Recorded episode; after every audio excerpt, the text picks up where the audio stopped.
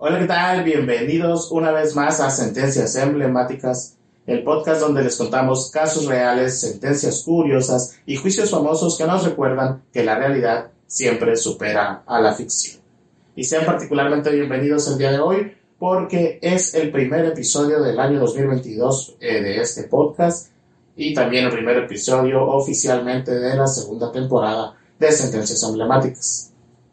Entonces, pues los invitamos a acompañarnos otra vez durante todo el 2022 con los casos que les tenemos preparados para este año y les agradecemos por habernos acompañado durante el 2021. Les presento, como de costumbre, a mi compañero Andrés Jacob, que el día de hoy nos va a contar el primer caso de la temporada y se nos va a hacer por fin escucharlo más durante este episodio. Andrés, ¿cómo estás? ¿Qué onda, gente? ¿Cómo está? Muy bien, Francisco. Muchas gracias por esta oportunidad, ¿verdad? Yo creo que este es el despegue de mi carrera, Francisco, como locutora.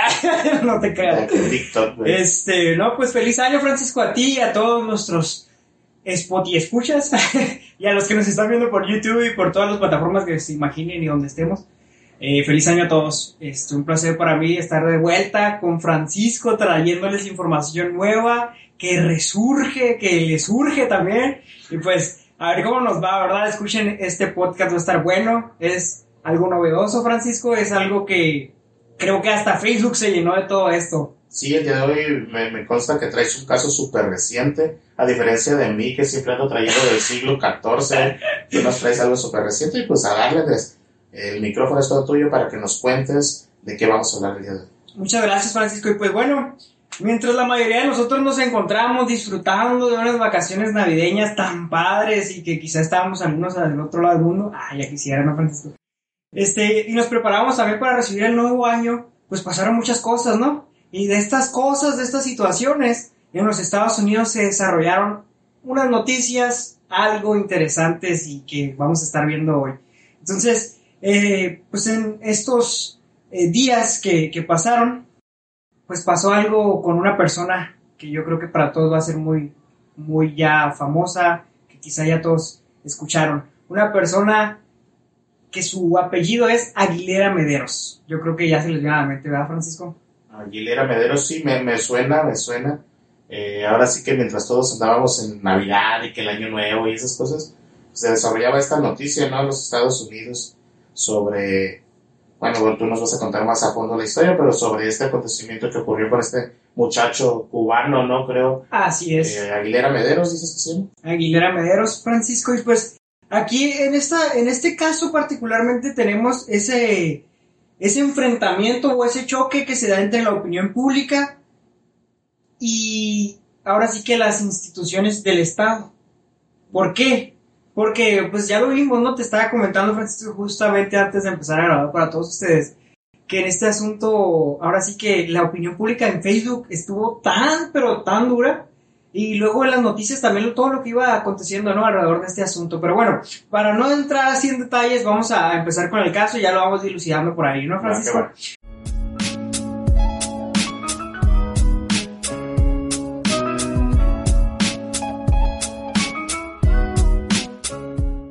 Bueno, el caso trata de Rogel Lázaro Aguilera Mederos. Este joven cubano, hijo de Oslaida Mederos, que vivía en Houston, Texas. O Texas, pues, para los que no somos de allá. Gracias a una tarjeta verde o green card de residencia que él tenía en buen inglés, Francisco, igual que tú, ¿verdad? este permanente en los Estados Unidos, que obtuvo en el 2015. Aguilera contaba con una licencia vigente para conducir camiones comerciales con la cual pues ya se había desempeñado como conductor durante un corto tiempo, digamos, este, menos de un año. Ah, muy poquito. Ajá, y siempre al interior del estado de Texas. Ya iba a decir Texas otra vez. Texas, tú dale, Tex-Mex. Pero bueno, a principios de abril del 2019, Francisco, este joven hispano comenzó a trabajar para una empresa de camiones denominada, ahora sí que lo voy a decir, ni modo, si me escuchan por ahí, Castellano 03 Trucking. Él LLC. Ya iba a decir otra vez en inglés. Bueno. Esta LLC es, era una, ¿cómo es? Limited Liability Company, eh, mi eh. es una empresa de responsabilidad limitada, ¿no? Así es. Aquí en México. Allá, pues, con su nombre, ¿verdad? En inglés. Sí, sí, sí. Bueno, de acuerdo a sus propias declaraciones, Francisco Aguilera Mederos aceptó trabajar para esa empresa, debido a que eso le permitía conducir fuera del estado de Texas y que eso lo hacía feliz, ya que conducir fuera del estado representaba pues, para él más dinero, una ganancia más cómoda. Pues claro. Pues todos buscamos eso al final de cuentas, ¿no? Eh, un poquito de entradas más grandes.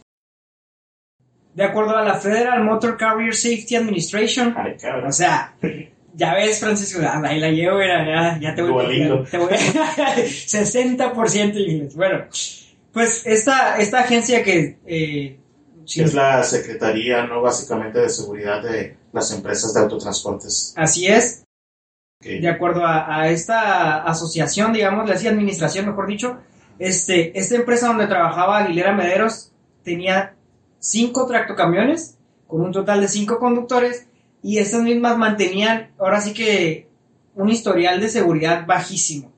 O sea, para que nos vayamos dando cuenta, ¿no? De la situación de una vez. No, no hay que echarle la culpa nada más al conductor, sino que hay que ver Claro, la, la empresa tendría algo que ver. El trasfondo. Y de hecho, pues tan solo en 2017 y 2019 había incurrido en al menos 30 infracciones relacionadas con la seguridad. Nada más. Y seguían Nada operando. más. Y Wow. seguían operando. Y Estados Unidos, porque muchos luego andan de malinchistas, ah, que allá manejan bien bonito. Ahí les va. Ahí les va.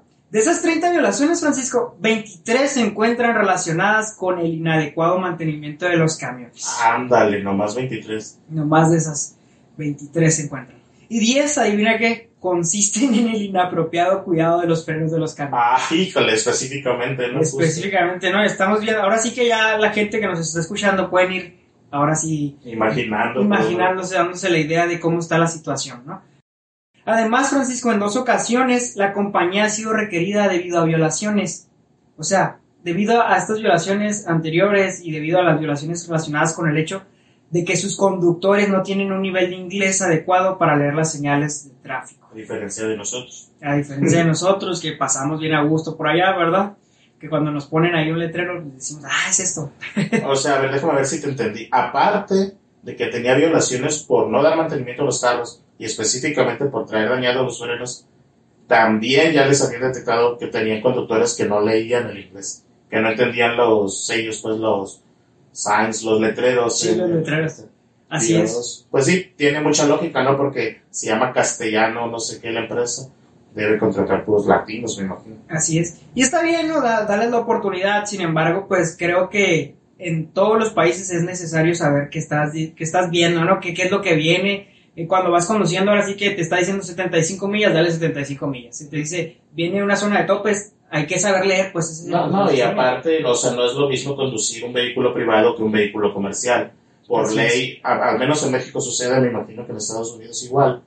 Por ley, para conducir un vehículo comercial, pues tienes que hablar el idioma en el que están los letreros, porque tienes que tener la licencia para manejar Así esos vehículos. Sí, sí, entonces es un requisito para mí, yo creo que sería indispensable, ¿no? Cuando menos el inglés básico. Debido a estas circunstancias, Francisco, o debido a que pues, los conductores realmente no tenían un nivel de inglés adecuado, pues se les dificulta pues leer las señales y también, obviamente, comunicarse con los policías, Bueno, los oficiales de caminos. La falta de cuidado y probablemente la, la, perdón, la negligencia de la compañía de autotransportes finalmente tuvo consecuencias de mayor gravedad que una simple infracción o inspección, Francisco, como ya lo sabemos, ¿no? Y es que en la tarde del 26 de abril del 2019, cuando Aguilera Mederos llevaba apenas dos semanas trabajando para la empresa que acabamos de decir, la Castellan Trucking, el joven cubano condució un tráiler cargado de madera por la Estatal 70 en Colorado. Cuando, ¿qué pasa? Se quedó sin frenos, Francisco. Bajaba las montañas del oeste de Denver. Ay Dios, o sea que no solo se quedó sin frenos, sino que iba bajando una montaña cuando pasó. Así es. Qué pinche miedo nomás de imaginarme. No, ya me tocó a mí una vez, Francisco, y no era una montaña, ¿eh? nada más era una pendiente. Y yo dije, ah, aquí quedé y no, qué bueno va, pero se siente feo. Y aparte, pues ya traía también el historial, pues sí está, está Claro. canijo, ¿no? Y pues me imagino que la gente que nos está oyendo, si les ha pasado, saben que no es algo padre. ¿no? Bueno, según los reportes preliminares, el joven manejaba 85 millas por hora, es decir, 137 kilómetros por hora. Cuando la velocidad permitida que te estaba comentando hace un momento era de 75 millas por hora, por lo cual habría impactado contra 12 vehículos. Ay, cabrón, un chorro. 12 vehículos. T.I. Countryman, un vocero del Departamento de Policía de Lakewood, Colorado, explicó que el tráiler impactó contra vehículos que viajaban a menor velocidad, lo cual causó una gran reacción en cadena que inició un enorme fuego que incendió 28 vehículos. Uy, y luego llevaba madera. Así es. No, O sea, todo inflamable, ¿no? Más la gasolina de los carros, todo lo que haya pasado, ¿no? Ahí, ahí va. Ahora bien, entre los 12 vehículos que habían sido colisionados por el tráiler que conducía a Mederos, se encontraba un autobús escolar. Dime que no traía niños. Sin embargo, ya desde los primeros reportes se confirmó que todos los niños se encontraban a salvo. Ay, o sea, sí traía niños. Sí traía niños. Ay, Dios. Y con algunas heridas menores, pues obviamente no el impacto con un tráiler pues, Claro. es bastante fuerte. Pero pues ellos, los niños, pues resultaron heridos, no, no de gravedad, y pues se mandaron a hacer algunos exámenes para ellos, ¿no? Para eh, descartar cualquier otra circunstancia. Ok. Cabe señalar, Francisco, que la razón por la cual el tráfico se movía lentamente por la interestatal esta que comentamos, la 70, se debía a que eh, esta se encontraba parcialmente cerrada para auxiliar a un grupo de estudiantes, luego de que el autobús en el que viajaban se viera involucrado junto a un tráiler en otro accidente, apenas a 3 kilómetros al oeste. Ah, o sea, Al este otro accidente. Ese mismo día hubo otro accidente, igual tráiler, autobús, y pues esa estaba cerrada en ese momento por esa circunstancia. Por eso iban despacito los Por demás. eso iban despacio. Ay, Dios. No, pues ya te darás cuenta, ¿no? Aquí en Mexicali tenemos cerradas las calles y todo el desastre que se hace. Tenemos cerradas todas las principales ahorita. Exacto, ¿no? Todo el, el trafiquero que se hace y uno ahí batalla y batalla. Claro. En fin, en este primer accidente que te comento, antes del de Mederos, este, no hubo heridos, pero el cierre parcial de, de la I-70 o de la Interestatal 70 generó el tráfico lento y pues kilómetros de vehículos detenidos sobre la carretera. ¿no? Ya lo hemos vivido aquí, ya lo hemos vivido. El incendio provocado por el choque del camión de Aguilera, ahora entramos en el tema de Aguilera, fue enorme, Francisco, llegando incluso a derretir el asfalto de la carretera y causar daños estructurales al puente de Denver West Parkway sobre la I-70. O sea, fue O sea, grande. Derritió el asfalto de esta madre tuvo que estar bien fuerte. Tuvo que estar calientísimo ese, ese asunto, Francisco. Yo me imagino que se derramó bastante gasolina, no sé qué haya pasado, pero Pues el diésel del. El diésel, exacto. Entonces, este, pasó esto, ¿no? El fuego fue provocado por el diésel, obviamente, como lo comentas, este, derramado por el camión de Aguilera Mederos y otros dos camiones que se encontraban entre los vehículos impactados.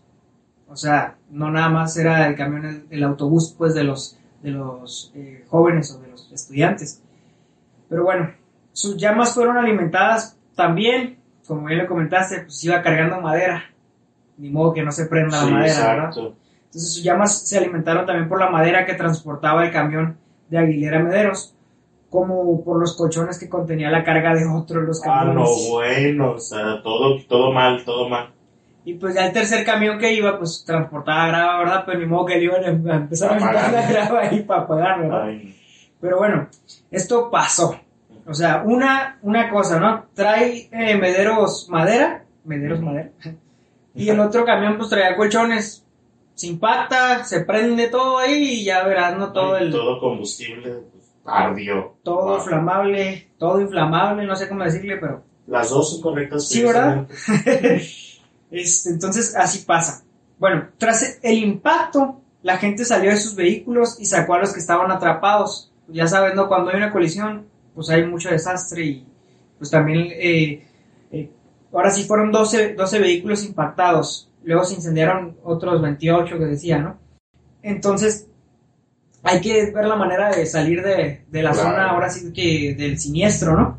Pero bueno, tuvieron que escapar o, o ayudar a, a poder salir los que estaban atrapados mientras las llamas se iban esparciendo, ¿no? Entre los restos de los vehículos que estaban ahí, este, y los montones de madera, todo destrozado, obviamente. Qué miedo, Desafortunadamente, varias personas perdieron la vida ahí, Francisco. O sea, los estudiantes, qué bueno, ¿verdad? Que se libraron, pero pues hubo otras personas que no corrieron con esa suerte, digamos, de esa manera, pues quedaron atrapadas en sus vehículos y pues en primera instancia quedarían irreconocibles, ¿no? Con, imagínate, el fuego derritió el asfalto, que no Sí, pudo que- hecho una que les persona. pudo ¿no? pasar a las personas. Entonces, así, así las cosas, Francisco.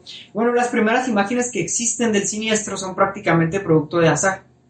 Ahora sí que ese, esa persona que te está grabando y que de repente ya sales en TikTok porque algo pasó, esto es muy similar, ¿no, Francisco?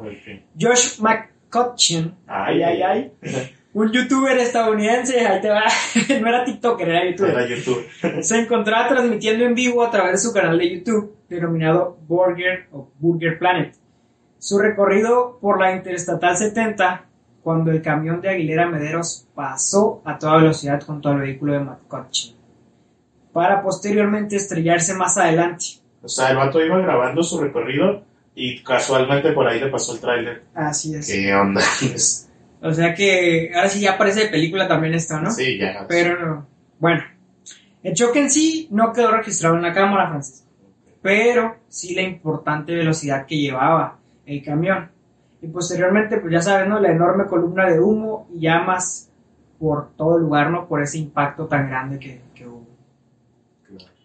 Durante la transmisión en vivo de esta persona, que aún se encuentra disponible en su canal de YouTube, si lo quiere alguien ver. y Y pues, se los dejamos abajo en las fuentes del episodio. Así es, ahí, ahí va a estar el enlace para los que quieran verlo, ¿no? Elogió a un buen samaritano de nombre Darin Barton. ¿Y quién es Daddy Martin? Pues esta persona estaba en la escena cuando ocurrió el accidente, Francisco. Inmediatamente acudió a ayudar a sacar a gente de los autos. Eh, Siempre hay historias de estas, ¿no? De, de gente que, que, que se vuelve valiente y empieza a salvar a otras personas. La neta, yo me hubiera muerto de miedo y hubiera salido corriendo de ahí. Sí, pues es que ahora sí que con el miedo puedes hacer dos cosas, Francisco. Te quedas o te lanzas, ¿no? Sí, claro. Así que, bueno, esta persona, Danny Barton, ya aparece Danny Phantom también. Danny Danny Barton era una persona en situación de calle, Francisco. Hu- Humíllame más. comúnmente llamados homeless allá pues en Estados Unidos, en inglés obviamente, que declaró para CNN, el canal de noticias, que cuando ocurrió el accidente y las llamas se encendieron, ni siquiera lo pensó. Dejó caer el cartel que sostenía con la frase Have a blessed day, o sea, ten un día bendecido o ten un bendecido día, y corrió hacia los vehículos y así rapidito logrando rescatar cuatro personas de las llamas. Esta persona se merece el cielo si existe o cree en él. Y yo soy pésima persona comparado a su. Y bueno, este, pues se lanzó Francisco. La verdad que qué bueno, ¿verdad? Que, que lo haya visto de esa manera. Uno muchas veces tiende a juzgar a la gente, ¿no? Por, por cómo lo ves vestido o algo. Pero mira, estas personas realmente es un Superman, ¿no? Ahora sí que, que para esas cuatro personas que logró rescatar. Claro, sí, por lo que entiendo, el tipo ni siquiera ni iban los carros que se accidentaron ni nada. o sea, Así- Sí, él estaba está- con su cartelito pidiendo ahí, bueno, no pidiendo dinero. En sí él estaba eh, poniendo un cartel el cartel. que dice ten un día bendecido y vámonos. Wow. Pero bueno. Por el otro lado, Francisco, Melaya o Melia Harsh, una joven mujer que se encontraba estudiando para ser técnico en emergencias médicas, tras el choque ignoró sus propias heridas para rescatar a Leslie Maddox. Una mujer que había quedado atrapada en otro coche en llamas con una importante laceración en la nariz y un brazo roto. Te digo que salen un montón de estas historias. Sale mucha gente, qué bueno ah, que hay unos que, que se animan, que, Sí. que traen ahí la garra. Bueno, el saldo final del desafortunado y aparatoso accidente y horrible accidente fue cuatro personas muertas y decenas de heridos, entre ellos dos con heridas graves. Yo pensé que iba a haber muchos más muertos, la verdad. Yo también, Francisco, pero la verdad que qué bueno que no pasó a mayores. O sea, sí fue un choque bastante duro, pero pues ahora sí que en comparación con lo que uno dice, no, hombre, pues fue tan grande el impacto, pudo haber llegado a muchas personas, son cuatro personas muertas, ¿verdad? No es una alegría, pero Por pues este, pero por lo menos no son tantas como pudieron haber sido. así es. Bueno, las personas fallecidas fueron, ahora sí que... voy En a- tu mejor inglés. en mi mejor inglés, Francisco, Doyle Harrison, de 61 años, William Bailey, de 67 años, Miguel Ángel Llamas Arellano, de 24 años, y Stanley Politano, de 69 años. Wow. Entre los heridos se encontraban también el propio Aguilera Mederos, quien obviamente pues, fue trasladado al hospital de San Antonio para ser tratado por sus heridas, y pues sí, pues, un ataque, un, un, perdón, un impacto grande, un accidente grande, pues sí, sí va a resultar herido, ¿verdad? Claro. Y bueno, y a la mañana siguiente de esto, este, pues ¿qué pasa? Lo ingresan a la cárcel, Francisco, en el condado de Jefferson, bajo la investigación de cuatro cargos de homicidio vehicular imprudente. Ok. Pues ya sabes, ¿no? Cuatro cargos de homicidio por las cuatro personas que, que Por los fallecieron. cuatro. ah. Desde el principio se descartó que el choque haya sido intencional o que Aguilera Mederos haya tenido, pues, ahora sí que un influjo bajo el alcohol o bajo las drogas, ¿no? Qué bueno. Se descartó todo esto. Antes de ser instalado en la cárcel del condado, Aguilera Mederos fue trasladado al departamento de policía de Lakewood, donde acordó hablar con los investigadores sobre el accidente mortal. Durante su primera entrevista, Aguilera Mederos afirmó que inicialmente conducía a solo 25 millas por hora y que poco a poco fue subiendo la velocidad y apenas había llegado a las 45 millas por hora cuando se acercaba a la sexta avenida, que fue el momento cuando notó que sus frenos dejaron, pues ya no funcionaban, mejor dicho.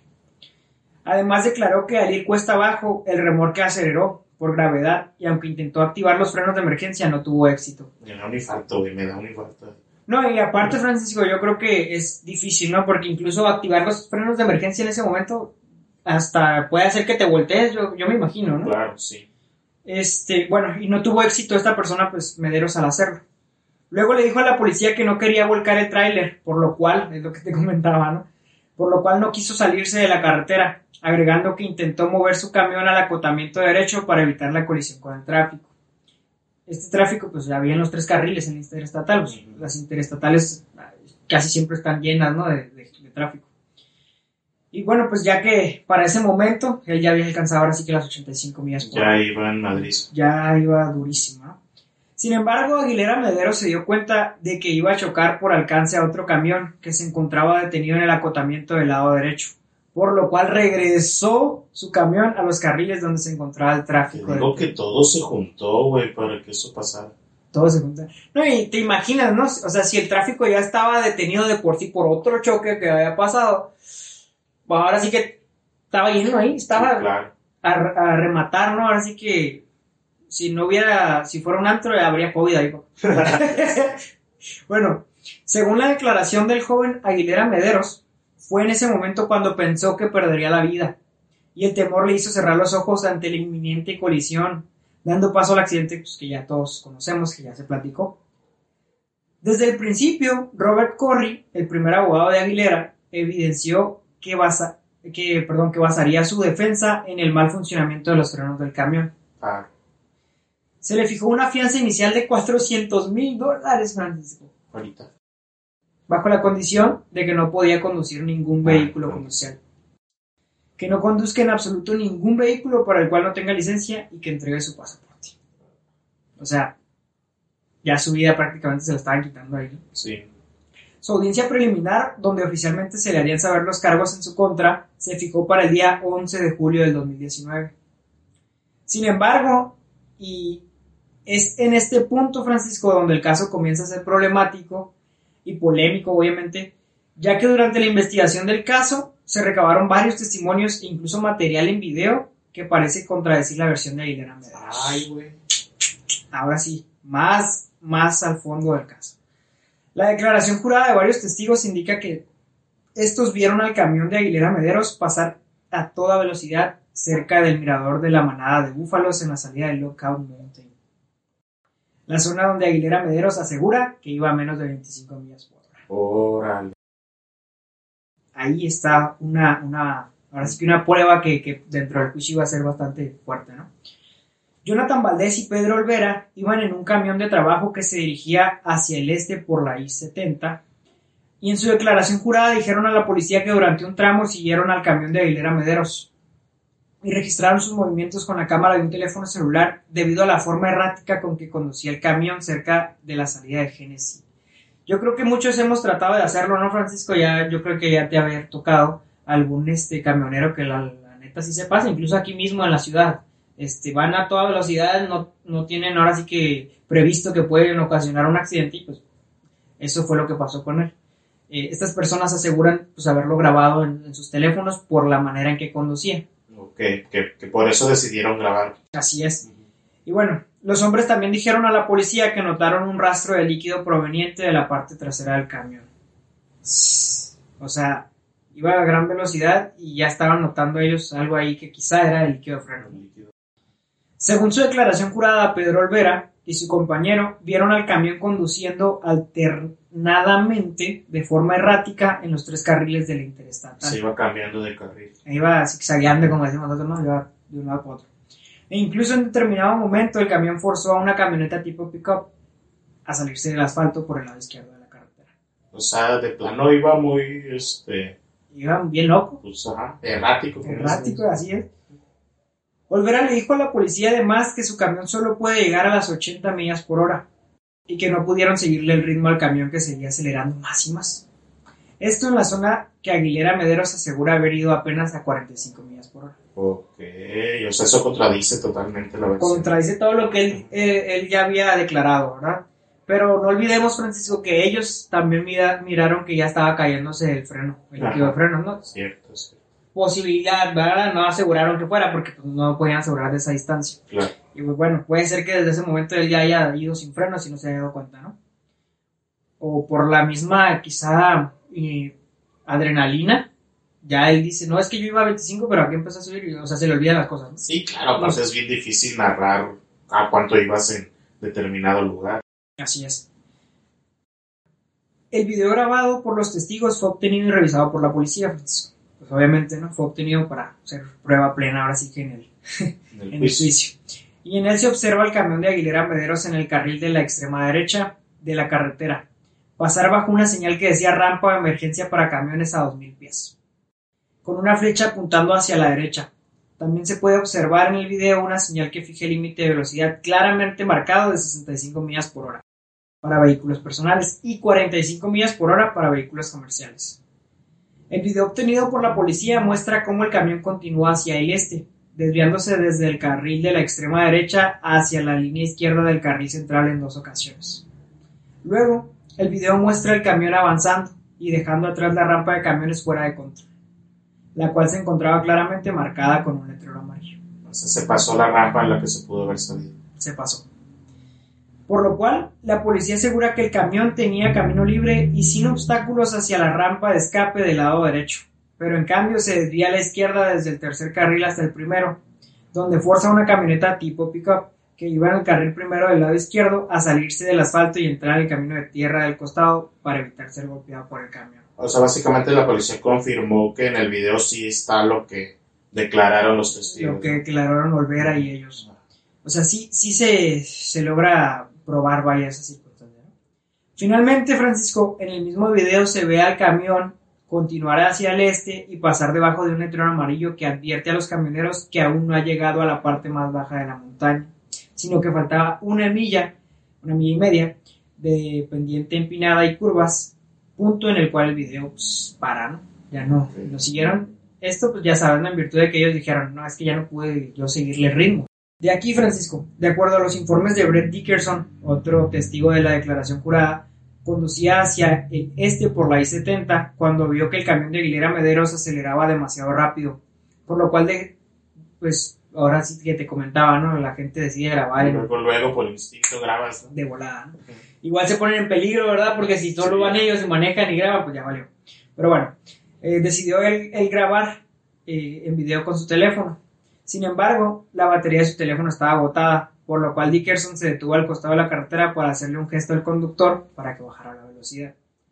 La declaración jurada del testigo indica que se dio cuenta que algo andaba mal cuando vio que Aguilera Mederos, el conductor del camión, tenía los ojos muy abiertos y una expresión de terror en el rostro. Dickerson agregó que su vehículo viajaba a 84 millas por hora y que el semirremolque continuaba alejándose a, a mayor velocidad. No manches, pues es que sí, también, yo también iría muerto de miedo. Sí. Es normal. No, y luego él tenía un año y medio manejando, Francisco. O sea, no tenía la experiencia que quizá podemos ver que hay gente que, que ya tiene, no sé, 20 o quizá 10 años manejando un, un camión. Él tenía un año y medio, o sea, Sí. no es nada su experiencia, ¿no? Pero bueno. Dickerson también declara haber visto cómo el camión cruzó desde el lado izquierdo hacia el acotamiento del lado derecho y pasaba a los vehículos detenidos, para poco después encontrarse con el accidente. Esta última parte de su declaración coincide con la parte final de la, narración perdón, de Aguilera Mederos. Otra víctima le dijo a la policía que conducía un camión de 18 ruedas cargado en la I-70 en dirección este en Denver West Parkway, cuando revisó los frenos y los encontró calientes.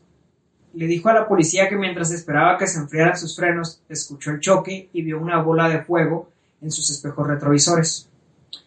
La víctima le dijo a la policía que la parte trasera de su camioneta fue golpeada y la bola de fuego lo rodeó, impulsándolo hacia adelante dentro de su cabina. Él fue tratado por contusiones en la rodilla derecha. Me imagino que ese es el, el otro tráiler que dice Mederos que cuando se quiso salir a la... ¿Cómo dijo? A la Al, al, al carril de la derecha. sí, al- Al A la acotamiento. rampa. Ajá, cuando, no, al acotamiento. Ya ves que dijo que se salió al acotamiento, y pero que había otro tráiler. ah, sí, sí, sí. Yo creo que es este, ¿no? Sí. Es el- ok, ok. Entonces, por eso lo vio ahí estacionado.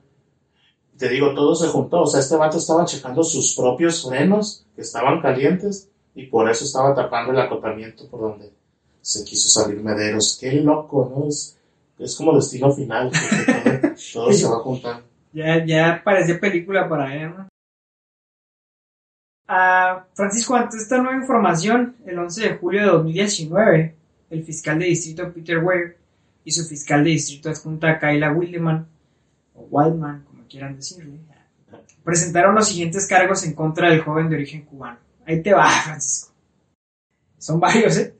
Cuatro cargos por homicidio vehicular por, condu- por conducción perdón, imprudente un cargo por conducción imprudente. O sea, cuatro y uno. Dos cargos por crimen violento que causa la muerte o lesiones corporales graves. Seis cargos de asalto en primer grado. De asalto en primer grado. Ajá. Ok. 24 cargos de intento de asalto en primer grado. Dos cargos de asalto vehicular por conducción imprudente. Y un cargo de crimen violento usando un arma. Esto para dar un total de 40 cargos en contra de Aguilera Mederos, de los cuales 36 son considerados delitos graves. Ok, son muchísimos cargos. Son un chorro. Y me hacen un chorro de ruido los de asalto. Ah, te va a Francisco, espera un poquito. Ah, ok, ok. Los 24 cargos por intento de asalto, ahí está, era, en primer grado, provienen de dos docenas de personas que estuvieron involucradas en la, en la condición, en la colisión, perdón, pero afortunadamente, o por la gracia de Dios, no enfrentaron lesiones corporales graves o la muerte, puntualizó el fiscal de distrito Weir. Y estos, así como los seis cargos por asalto en primer grado, se solicitaron con base en la creencia, Francisco, de que Aguilera Mederos actuó con extrema indiferencia. Ay, cabrón. ok. Está bueno, ah. Sí, Yo quiero ver ese juicio. man. yo también. Aquí vale la pena, Francisco, puntualizar una cosa. Para que no nos vayamos ahora sí que de boca, ¿no? Asalto, o en inglés assault, no debe ser entendido como suele interpretarse en español, Ya decía.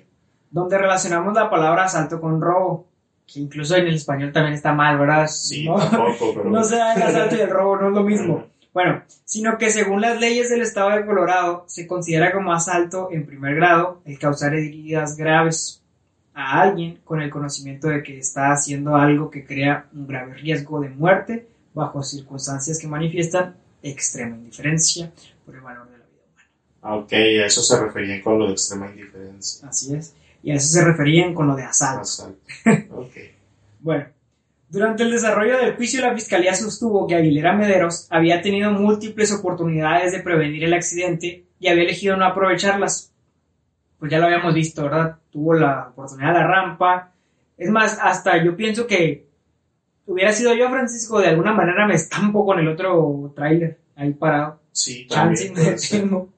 Pero bueno, por su lado la defensa Francisco argumentó que el camión sufrió, sufrió perdón, varias fallas mecánicas, por lo cual el conductor había perdido el control y no dependían de él los resultados. Ok, sí. sí, también. Es verdad. Además, la defensa intentó acreditar que Aguilera Mederos había intentado tomar medidas preventivas en su camión y que incluso le había marcado por teléfono a su patrón cuando notó que sus frenos pues, ya estaban calientes, ¿no? Mientras estaba detenido en Bert Hope Pass. Aproximadamente 40 minutos antes del accidente pasó esto. Y que por consejo de su jefe, Francisco, había decidido continuar con su A la madre, o sea, desde antes ya. Wow, y, y nada más porque su jefe le dijo, síguele, le siguió. Dios, Francisco ya tenían todo su historial de inseguridad. sí, cierto. A ellos les estaba valiendo. A ellos les valía. Sin embargo, la fiscalía se encargó de hacer ver esa llamada como nueva evidencia de que Aguilera Mederos pudo haber evitado el accidente. ya que se había dado cuenta a tiempo del mal estado de los frenos del cambio. Ah, sí, cierto también. Porque, o sea, sí, o sea, se dio cuenta y le habló a su jefe. Significa que estaba parado cuando se dio cuenta. Así es. Y, y, híjole, lamento estar de acuerdo con la fiscal en eso. Eh, Pero estoy de acuerdo. Bueno, cada quien ya podría hacerse ahora sí que un poco más Sí, las ideas. ¿no?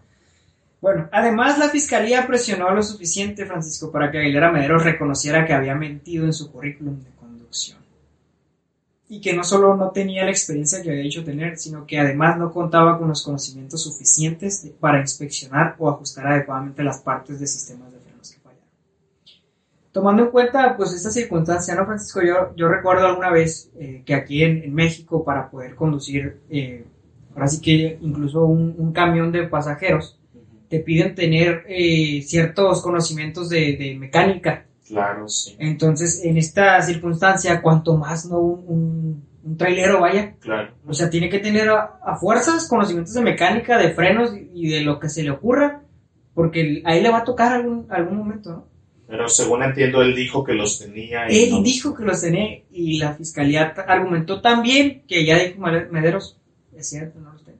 Wow. Bueno, después, durante su intervención, Aguilera Mederos se había declarado a sí mismo inocente de todos los cargos y volvió a narrar los acontecimientos desde su perspectiva, argumentando que todo había sido un accidente provocado por una falla en los frenos y que él en todo momento intentó que la colisión no sucediera. El joven narró que efectivamente se dio cuenta de los dos primeros letreros que anunciaban la rampa de emergencia, pero no vio los últimos dos, por lo cual no se dio cuenta del momento en que debía abandonar la autopista para tomar la rampa. Reiteró que el último momento intentó tomar el acotamiento derecho para evadir el tráfico de la I-70, sin embargo, el acotamiento estaba ocupado por otro camión que se, se había detenido por sus propios frenos. ¿no? Del que ya hablábamos. Así es. En su argumento final, la fiscal de distrito adjunta, Kayla Whiteman, argumentó que las muertes ocurridas en el choque son el resultado de que Rogel Aguilera Mederos hizo cualquier cosa menos preocuparse por los demás que estaban en la carretera ese día. Y reiteró que este actuó otra vez con extrema indiferencia a la vida humana. Que, que, que ruda la fiscal, ¿no? O sea, No, sí. Esta fiscal ya Sí. se creía de sus. Digo, es su chamba, ¿verdad? Pero qué ruda.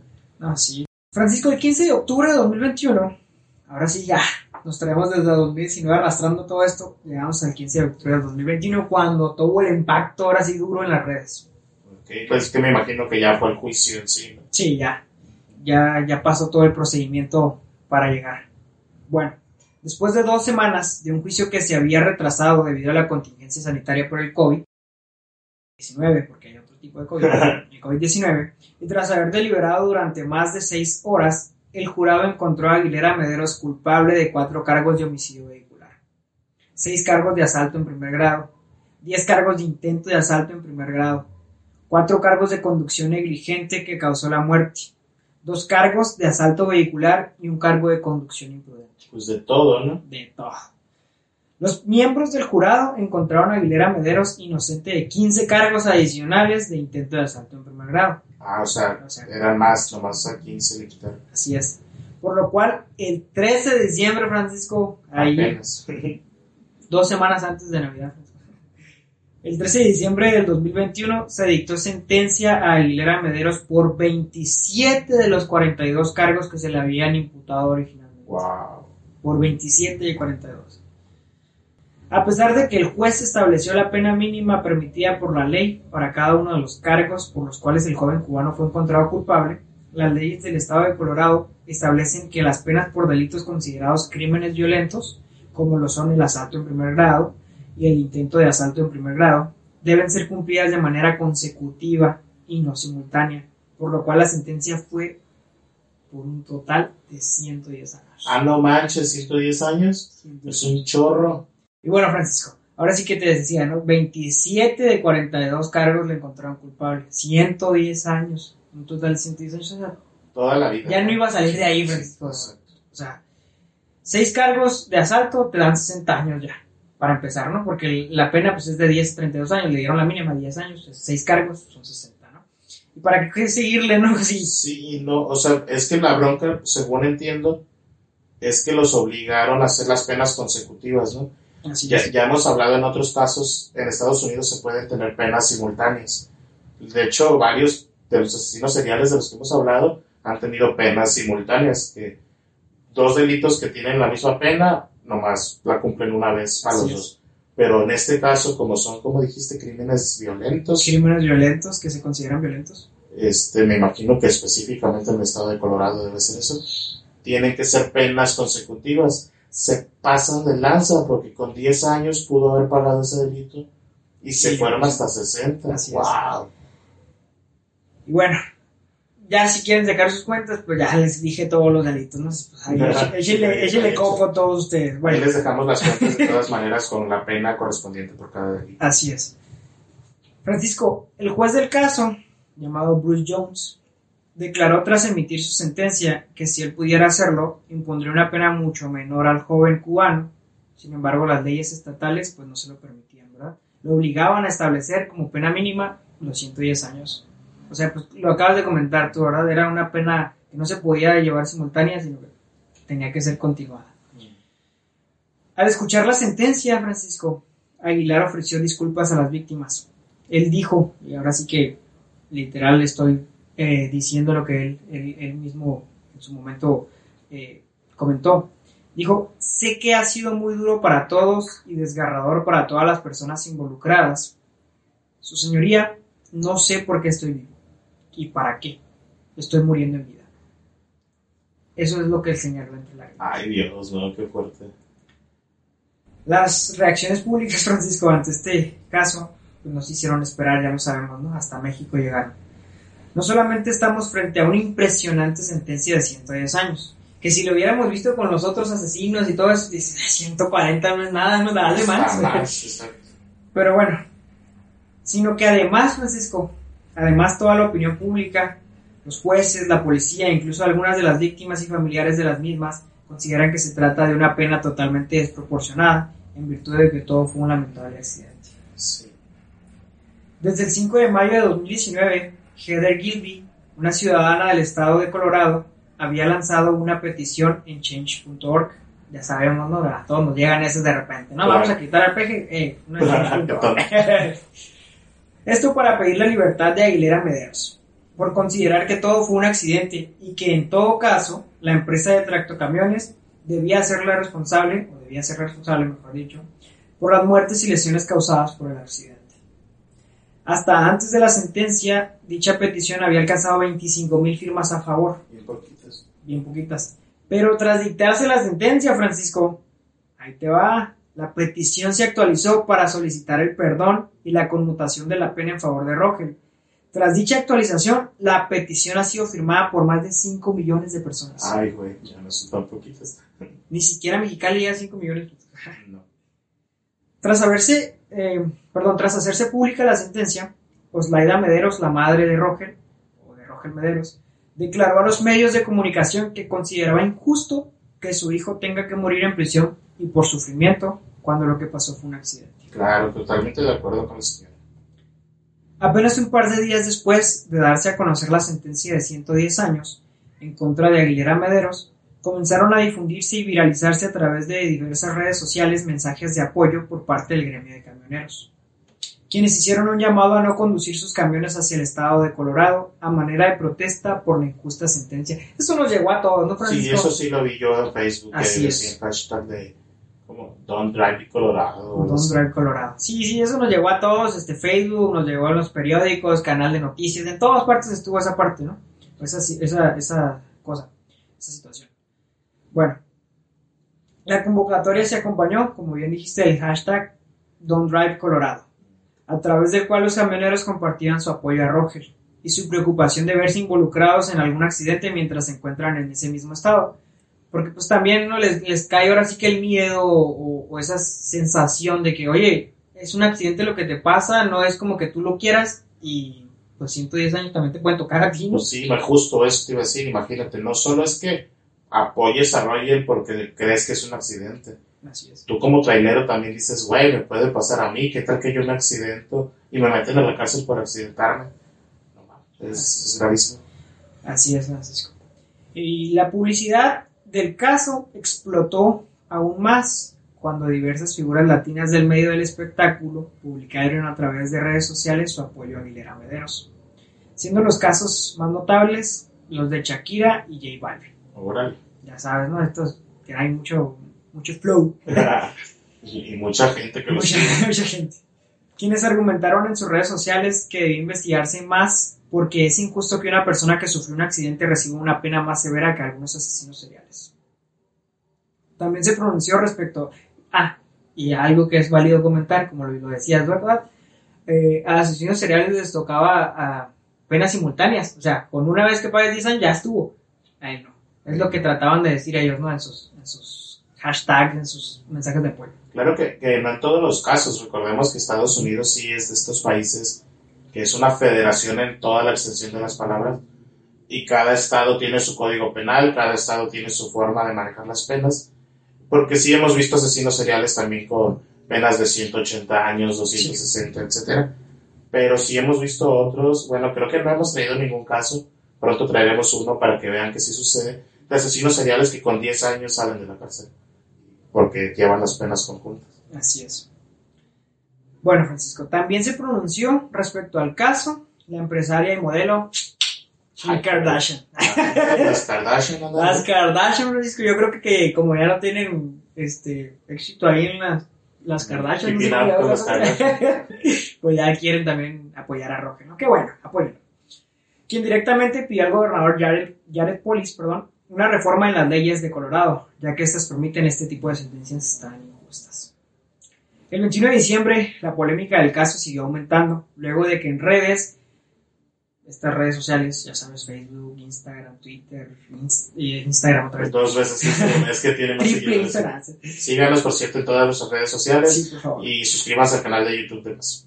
Bueno, se viralizó mediante un post de Facebook de Camila Whiteman, la fiscal de distrito que ya te había comentado, que participó en el juicio de Aguilera Mederos y contribuyó a la sentencia del mismo. O sea, ¿qué pasó aquí? A ver, yo creo que no me expliqué bien. Sí, no entendí nada. Ok, el 21 de diciembre de, de 2021, Ajá. la polémica del caso aumentó tanto. ¿Por qué? Porque Kayla Whiteman en redes sociales hizo un post Ok, ¿y qué era en Facebook. post?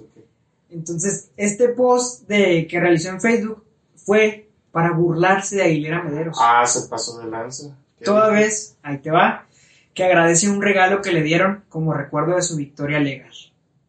El regalo consistía en una zapata de freno con su nombre. Presumiblemente en referencia a la pieza que provocó el fallo mecánico en el camión de Aguilera Mederos. O sea, está bien que celebres, no que ganes, no te lo niego. Sí. Qué bueno, gana. Pero que no se pase de lanza con esa situación, ¿no? Francisco? No, y, y con mesura, ¿no? O sea, estás condenando a alguien de por vida a, a la cárcel. Aparte hubo muertes involucradas en el caso. Es como que, ah, mira, estoy festejando con la pieza que falló. Ay, no sé. Se me Es hace más- muy de mal gusto. hasta es incorrecto políticamente, yo creo. Sí, claro.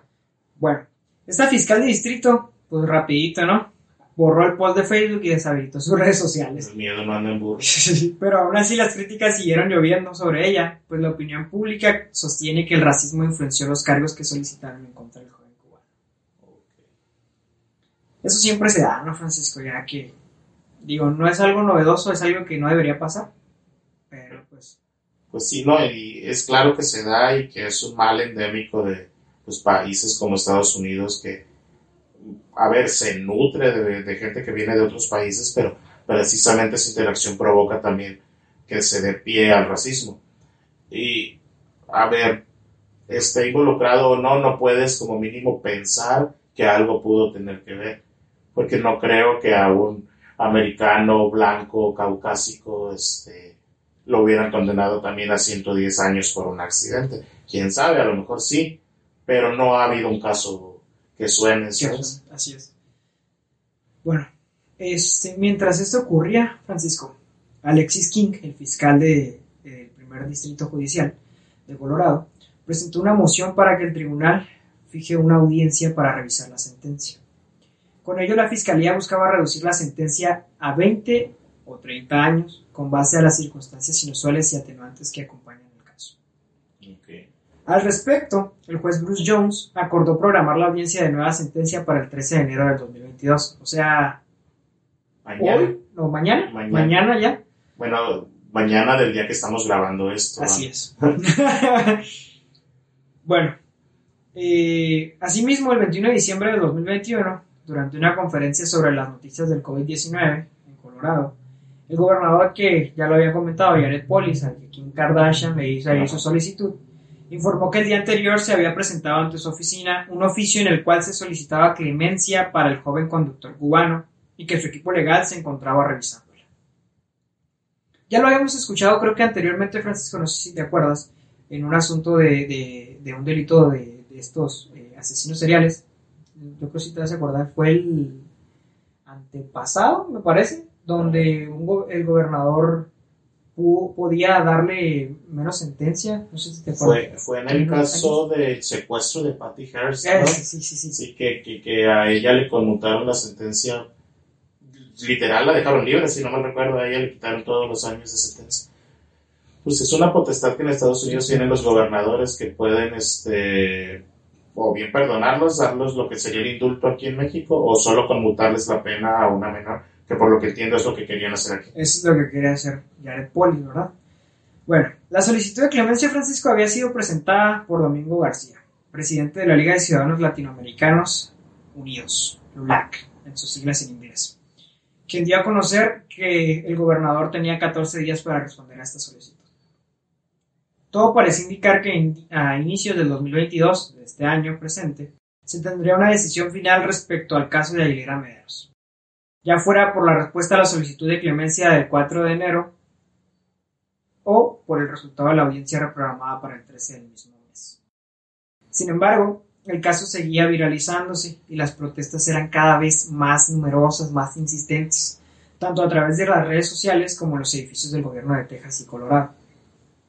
Probablemente, Francisco, debido a dichas protestas y a la masiva difusión que se estaba dando al caso, el 30 de diciembre de 2021, Jared Polis, gobernador del estado de Colorado, dio a conocer una carta dirigida a Aguilera Mederos a través de la cual decía lo siguiente. Voy a reducir su sentencia a 10 años y le otorgaré elegibilidad para libertad condicional el 30 de diciembre de 2026. Órale, un chorro de, de reducción. Si bien usted no está exento de culpa, su sentencia es desproporcionada en comparación con muchos otros reclusos de nuestro sistema de justicia penal que cometieron delitos intencionales, o violentos. Es urgente remediar esta injusta sentencia y restaurar la confianza en la uniformidad y equidad de nuestro sistema de justicia penal. Y, en consecuencia, he optado por conmutar su sentencia ahora. Con ello, el destino del joven cubano ha sufrido un cambio trascendental. Su pena se ha fijado en 10 años, de los cuales seguramente solo pague 4 en prisión. Sí, porque lo puso en elegible para libertad condicional en 2026. Cuatro añitos. Así es. Esto ya prácticamente a nosotros nos daría una doceava época de jurisprudencia. Básicamente. Bueno, al respecto, Bruce Jones, el juez del caso, manifestó gran indignación porque el gobernador del estado redujo la sentencia de 110 años sin haberlo consultado al, a- o tenido contacto alguno con él. Ay, pero él también le iba a reducir las sentencias. Se indigna por indignarse. ¿no? Sí. Aparte, pues ya, ya lo dijiste ahorita, ¿no? Es una potestad que tienen los gobernadores allá. Exacto, es legal. Ahora sí que para ellos sí existe la soberanía estatal, no como para nosotros. Yo siempre he tenido problemas con eso, Francisco. No voy a decir nada porque luego me van a ver allá los políticos. me. Sí, sí, no. Y, no, nos ven un chorro de políticos. políticos de Vietnam. ah, sí. No, no, Bueno, al darse a conocer la carta del gobernador, el juez Jones canceló la audiencia que estaba programada para el 3 de enero, o sea, mañana del día que estamos grabando. Y tanto él como el fiscal Alexis King manifestaron que la decisión del gobernador fue prematura y que el gobernador solo tenía que esperar dos semanas para el procedimiento, para que el procedimiento siguiera su caso, o su curso. Pues sí, pero quería dar el regalo de Año Nuevo, ¿no? O sea, pues estuvo chido, creo. Pues es que ya no tuvo Navidad ni Año Nuevo, Francisco, pues sí, también que le dé algo, ¿no? No, sí, Año Nuevo sí tuvo porque fue el 30 de diciembre cuando dio a conocer esto. Ah, Pues sí, ya. sí. O sea, sigue en la cárcel, pero ya, Pero ya tiene una sentencia me- Sí, no, súper buena. un ¿no? siglo menos. sí, exactamente, un siglo menos. Bueno, después de esta situación. Sí. La sentencia igualmente iba a ser reducida, Francisco, según el fiscal, según este Bruce Jones, la sentencia igualmente iba a ser reducida, aunque probablemente hubiera quedado en 20 o 30 años. O sea, Bueno, a Aguilera Mederos le convino entonces. le combina bastante.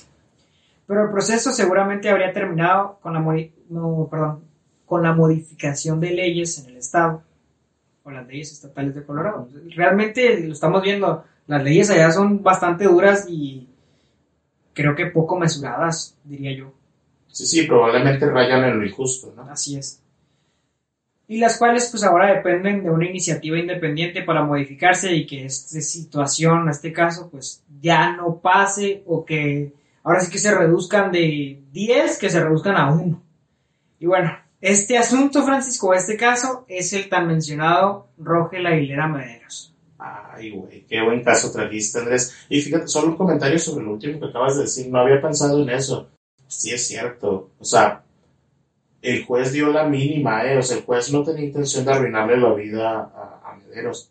Las leyes están diseñadas de tal forma que estaba obligado a dar esa cantidad de años. Entonces, esto último que mencionaste sí es importante. El caso se resolvió de una manera que no obliga al Estado a modificar sus leyes. A lo mejor si hubiera seguido su curso, sí hubiéramos terminado con una sentencia reducida, pero iba a terminar modificándose la ley del Estado de Colorado. Ahora, como tú mismo comentas, depende de otra iniciativa, Así de es. que algún representante se llaman en Estados Unidos los diputados, de que un, un diputado de allá proponga la modificación, cosa que no creo que suceda, la verdad. ¡Wow! ¿Qué, qué triste? Y ojalá no, a ver, ojalá esta sentencia sea, como dices, que marque una nueva época también ahora por allá, Así es. que genere una modificación en las leyes y como comenta el fiscal, pues este no, este tipo de casos no se vuelvan a repetir. La neta, Andrés, te felicito por el caso que elegiste. Está bien chido. Yo lo vi en redes sociales, pero no, no me había enterado a detalle de lo que había sucedido. Y creo que a mucha gente nos pasó, ¿no? Porque todos andábamos pues, en las fiestas de Navidad, Así Año. Nuevo, en el Guadalupe Reyes, etcétera. Nos pasó de noche el caso, pero sí veíamos estos destellitos, ¿no? Porque cuando lo puso en Instagram, creo que Shakira, cuando J Balvin puso una comparación entre los años que le dieron a Roger y a un asesino serial, y cuando se viralizaron estos de Don't Drive Colorado, ahí lo vimos en redes, pero no vimos a detalle lo que estaba detrás del caso. Y la neta, pues qué bien por Roger Mederos. Ojalá no se le vengan problemas migratorios cuando termine su sentencia, porque es otra opción. Es residente, no es ciudadano. Ahí a ver qué pasa. Yo creo que va a haber gente, so- va a haber gente de derechos humanos que se meta a tratar de ayudarlo. Debería. Francisco. Debería.